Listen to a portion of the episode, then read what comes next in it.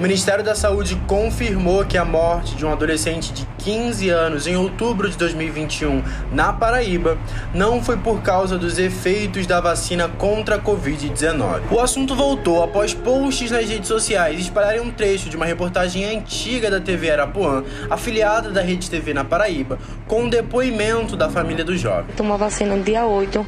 Após a vacina, ele começou no dia seguinte, dia 9, a sentir dor de cabeça. Segundo a pasta, o adolescente tinha uma doença cardiológica congênita e a família recebeu todas as informações sobre a conclusão do caso agora, em janeiro de 2022.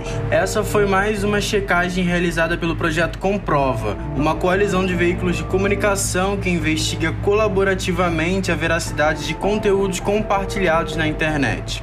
O jornal O Dia faz parte desse esforço como parceiro em projetos especiais.